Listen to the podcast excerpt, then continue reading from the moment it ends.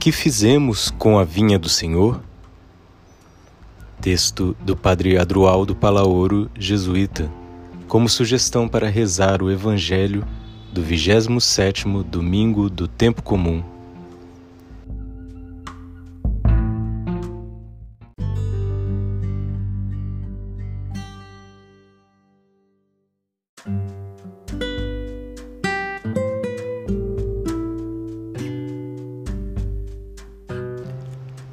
Quando o dono da vinha voltar, o que fará com os vinhateiros?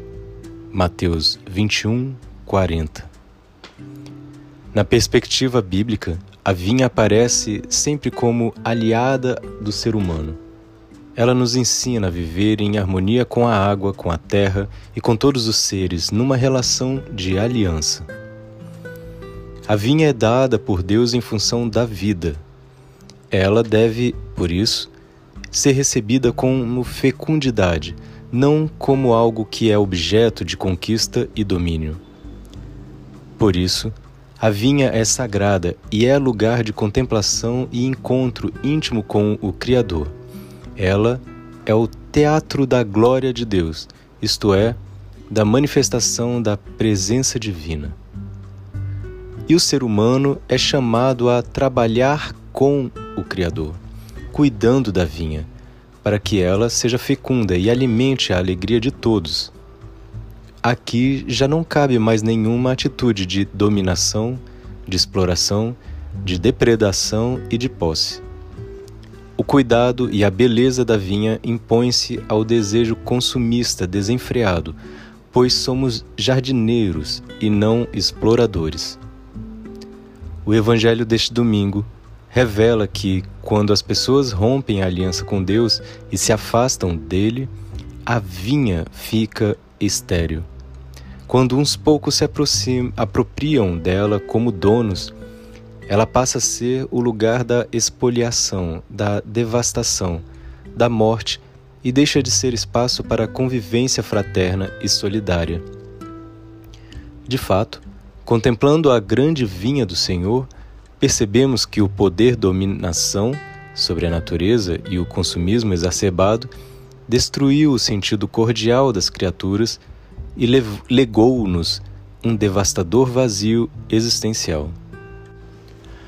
Todo ser humano, chamado à comunhão e à união com seu Criador, com os outros e com as criaturas, experimenta em si, ao mesmo tempo, a tendência egóica de se apoderar do grande dom da vinha, que limita, trava, perturba seu desejo de viver em sintonia com o Senhor e em harmonia com os demais.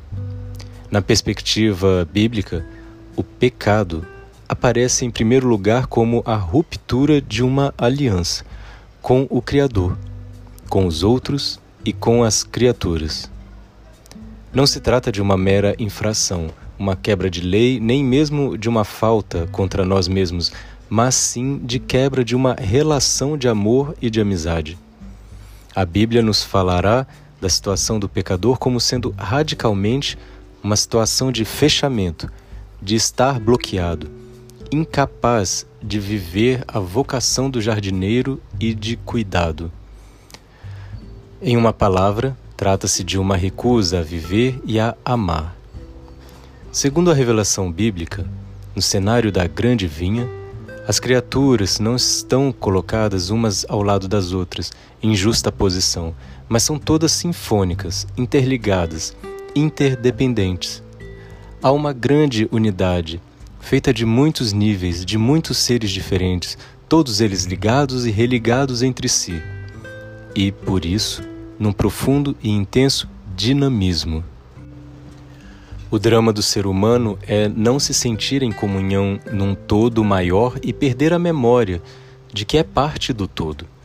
É não se sentir um elo vivo e esquecer que este é um elo da única corrente de vida. A antropologia bíblica é iluminadora ao reconhecer a vida humana numa estreita interconexão com outros seres, como uma teia interdependente.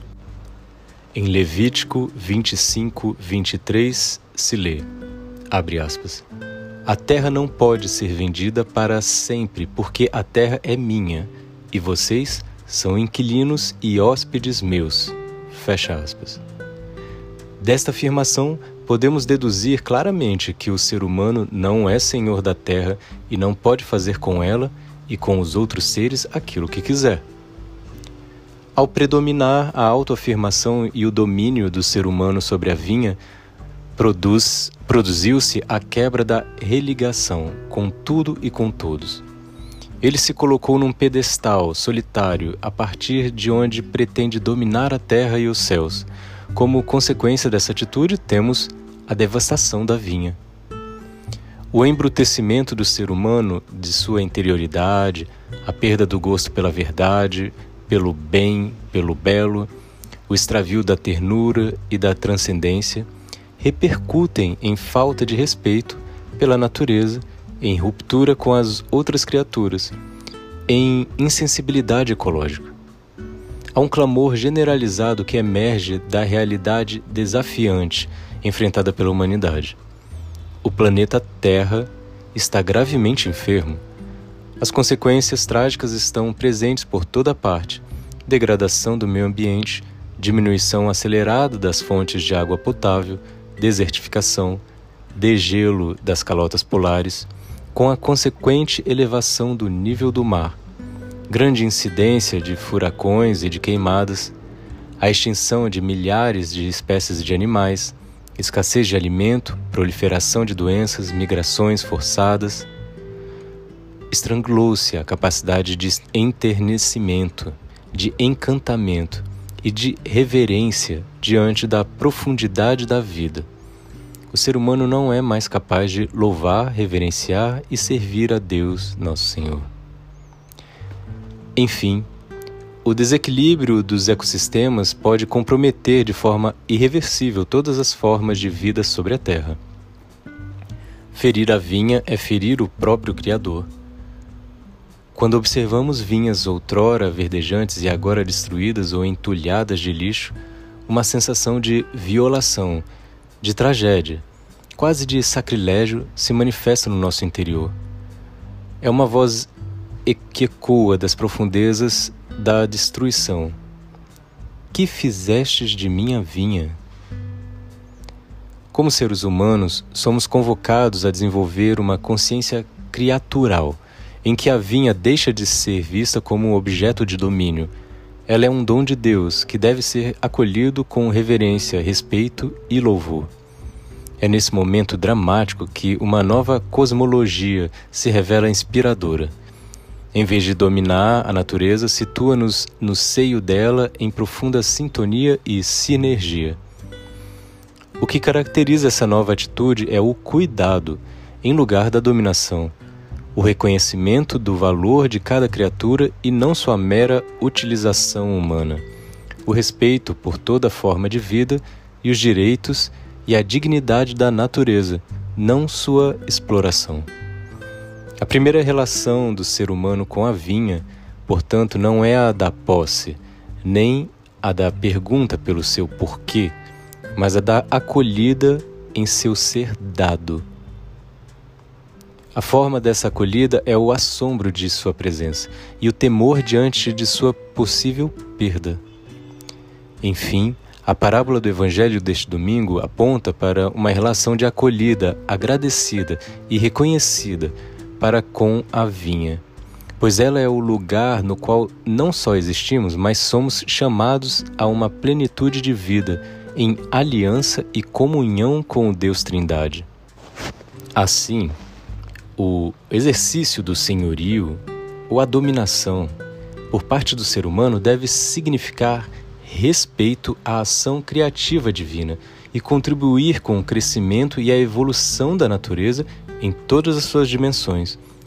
Igualmente, cuidar e fazer da vinha uma fonte de bênçãos, ou seja, de comunhão com ela, e a partir dela crescer em harmonia interior, comunhão com as outras pessoas e o estreitamento de relações com o próprio Criador.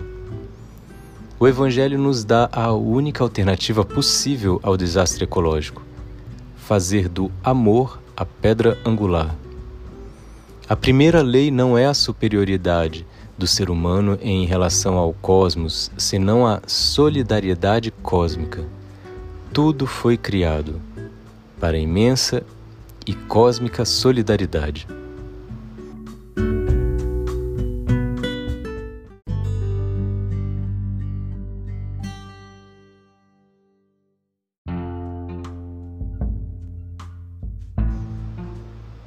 Texto bíblico, Mateus 21, 33 a 43.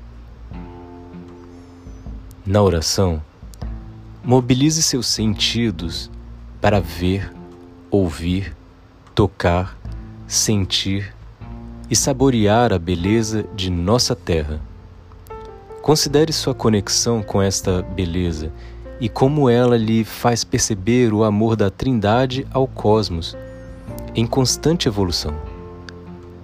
Considere o novo sentimento de maravilha que cresce em seu coração e como dá novo sentido à sua missão de colaborador, de colaboradora no grande jardim do Criador. Boa oração.